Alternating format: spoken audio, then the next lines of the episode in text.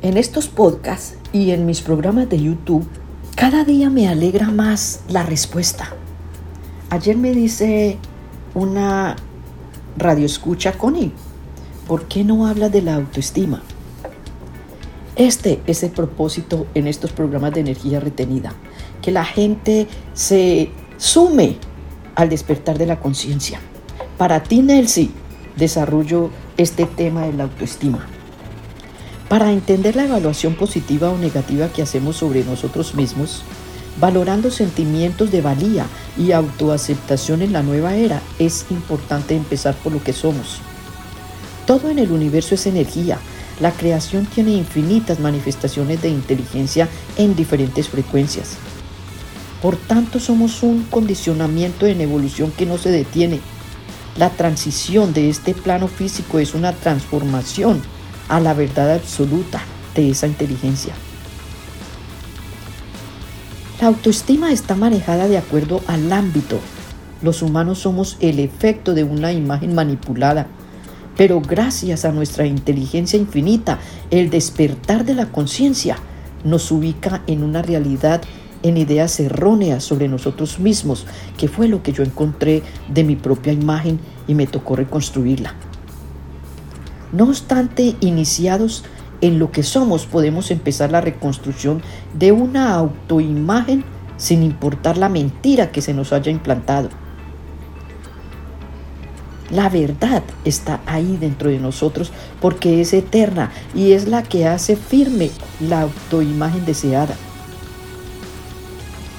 Todos hemos escuchado libros de sabiduría y hay un escrito que dice, conoced la verdad y ella os hará libre. Esto es lo que yo hice, buscar mi propia verdad. Basta con pensar que somos una imagen que fue hecha y diseñada a darle propósito para preguntarnos, ¿por qué nuestra mente no se encuentra complacida con lo que soy o lo que deseo? Ese fue mi primer cuestionamiento. La construcción de nuestra propia identidad es un secreto por descubrir. Nacemos con una misión a ciegas. Lo único que tenemos para iniciar la obra de vida es un movimiento comprensivo de nuestras emociones y sentimientos. Las instrucciones o la dirección hacia la compleja existencia propia está en el pensamiento ajeno. Cuando empezamos a tomar la brújula de nuestra aventura por la vida, ya somos un diseño de pensamientos prestados que nos obliga a actuar como consecuencia. Mientras tomamos los propios, todos debemos estar conscientes de ello para desarrollar la autoestima, que es lo que a mí me fortalece hoy en día.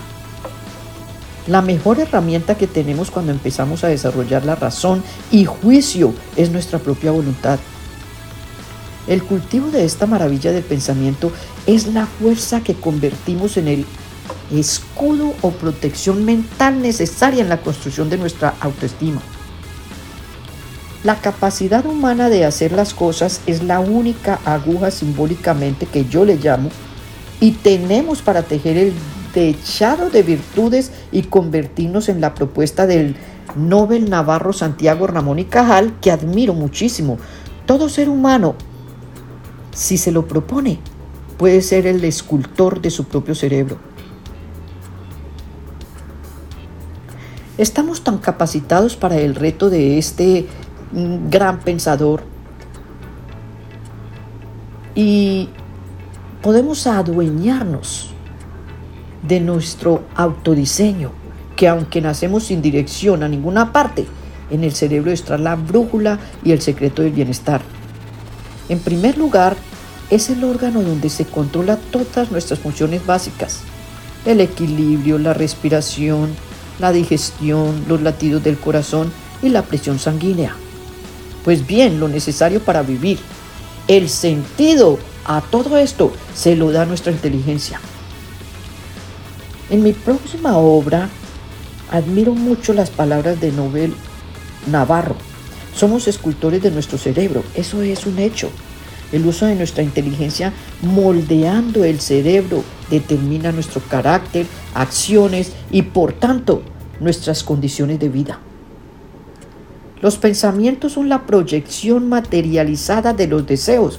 Por eso repito siempre, los seres humanos somos lo que pensamos. Cuando el alfarero tiene la fórmula original, no solo moldea el barro a su antojo, sino también se siente pleno y seguro porque sabe que saldrá la obra exitosa. Eso es lo mismo con los seres humanos. Lo que formamos de nosotros es lo que vamos a proyectar. El ser humano sin condiciones de buena salud mental, que cuenta con su plano espiritual, encuentra elementos originales para destruir su falsa imagen, que es la causa de la baja autoestima. El reto en la construcción de la autoestima es aplicar la inteligencia para con ella empezar a desmonorar la apatía, la conformidad, la decadencia, la tristeza, los malestares emocionales frecuentes y la ineptitud.